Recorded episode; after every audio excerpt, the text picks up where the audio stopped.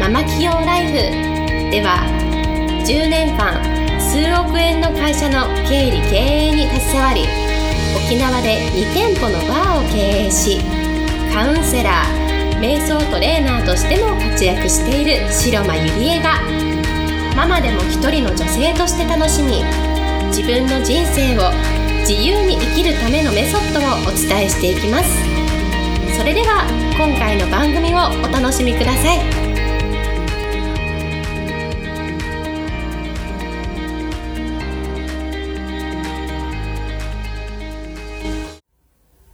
こんにちは、白間入江です、えー、今日もポッドキャスト始めていきたいと思います。えー、今日のテーマは、なぜ、あなたはなぜ行動できないの？というテーマでお送りしたいと思います。えー、まあですね、あの、やらなきゃいけないのに頭で分かっているけど、なかなか行動に移せないとかね、いざ行動を起こそうとすると、なんか、こう気分が乗らないとか、やる気が出ないとかね、思い越しが上がらないとかね、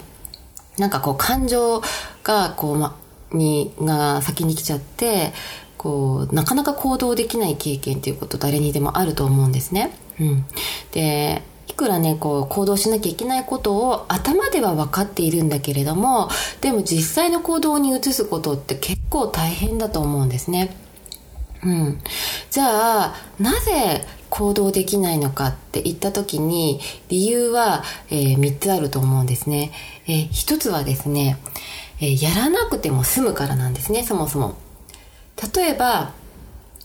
こうやらなくても済むことは、まあ、なんかそれを上回る何かきっかけとかね動機とかがないとやっぱなかなか行動に移せないんですね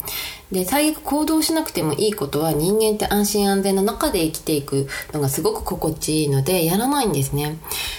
で例えばまあ健康のためにね毎日こうジムに行こうっていうこう目標を設定したとしてもなかなか続かないのは仮にこうジムに行かなかったとしてもすぐにねなんかこう死ぬわけでもないしこう影響があるわけでもないのでもう極端な話最悪やらなくても死なないのでね。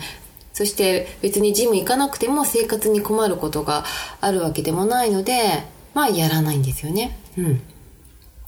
で2番目はやっぱりやらない方が楽。うん。まあさっきも言ったように、こう、みんなね、コンフォートゾーンの中でこう生きている限り、こう、行動するとやっぱいろんなことがこう起きてくるので、そのコンフォートゾーン抜けた時は、ラーニングゾーンっていう学ぶところに入るんだけれどもやっぱりこう手間がかかるのに対して特にやる必要のないことは、うん、もう楽な場合がいいんですよね人って。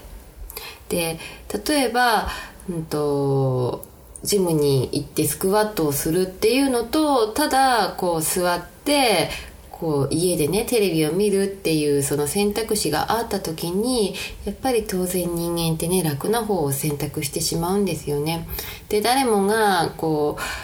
大変なこととかこう嫌なことっていうのをやりたくないから結果そんな風に明日でいいかって終わってしまって結局やらないで済むっていうことが起こってくるんですね。うん、でこれは人間の深層心理のままこう自然に選んでいけば当然楽な方をね選び続けるっていうその自分のこの習性っていうのを分かった上で行動するのはすごくポイントなんじゃないのかなって思います。はい、そして3つ目は何でもそうなんですけれどもビジョンがないとやり続けられないっていうことが起きてきます。うん例えばね1日だけこうジムに行ったとしてもそんなに目に見える効果ってないと思うんですねでやっぱりこう何か行動することにの必ず根底にあることってなぜやりたいのか何のためにやりたいのか誰のためにやりたいのかってこう明確なビジョンがないと続かないっていうことが絶対あるんですね。うん、でさっきも言ったようにこう1日だけやってもその目に見える効果がないからなんかこうこう行動を続けることができないんですね。でこれを1ヶ月とか半年とか1年とかやり続けるためにはやっぱり自分の、えー、未来のね理想の自分が明確なビジョンをちゃんと体に落とし込むことそうしなきゃ当然やる意味をね見出せないから続けられないっていうことが起きるんですねじゃあどうやったらこう意図的にねこう行動できる自分になるかってすごくみんな知りたいと思うんですね。でこれは簡単で一番はもうやらなきゃいけない状況を意図的に作り出すんですよ。うん、だって例えばまあ私もそうですけれどもね今えー、いろんなプロジェクト大きいプロジェクトを4つぐらい抱えていてで全部こう私が責任者となっているのでねやらなくちゃいけないんですねでそうすると何が何でも必死でこうやりたくないけどやっぱりやらなきゃいけないしみんなチームも組んで頑張ってやってるのでもう本当に必死になってるんですけれどもやっぱりそういう状況を意図的に作り出して自分を追い込むっていうことは私は鉄、うん、これは鉄則だなと思うんですね。例えば会社を経営していたりこう店舗経営していたりするともう毎日動いているし従業員もスタッフもお客様もいるし当然私がねこう投げ出してしまったらある意味もう続かないじゃないですか。やりたくないけれどもやらなきゃいけない。今日なんかこう気分乗らないなとか言ってられないんですよね。そういう状況を意図的に作り出すっていうことは私は必須だと思うんですね。うん。例えばそのジムにねさっきからこう例えがジムなんですけれどもやらなくても住んでいるからやらないっていうことを考えた時にこうジムをね行くこと習慣づけること例えば条件つけるとしたらどうどうでしょうかね。例えば1ヶ月後までに5キロ痩せたら1億円あげますみたいなねこう条件をつけられたらこれなら本当おそらくほとんどの人は死に物狂いで行動しまくると思うんですよね。うん、でこれってどういうことかっていうと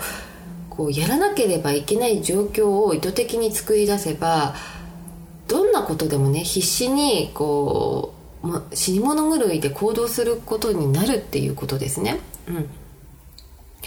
そしてあとはですね2番目は、えー、周りの人第三者の人にやることをコミットするわけですねでこれは自分の約束もそうだし他人との約束にもつながるっていうことだしそれをやり遂げた時にこう信頼性にもつながっていくんですね。うん、で今ってやっぱりこれだけ SNS とかね環境があるのでもうブログとか Facebook とか、まあ、Twitter でも何でもいいんですけれどももう多くの人に宣言してしまうってことですね。うんそうすることによってもう自分が宣言した手前やらなければみっともないっていうねもう深層心理になってこうやらなければいけない状況を作り出すことができるっていうことなんですね。うん、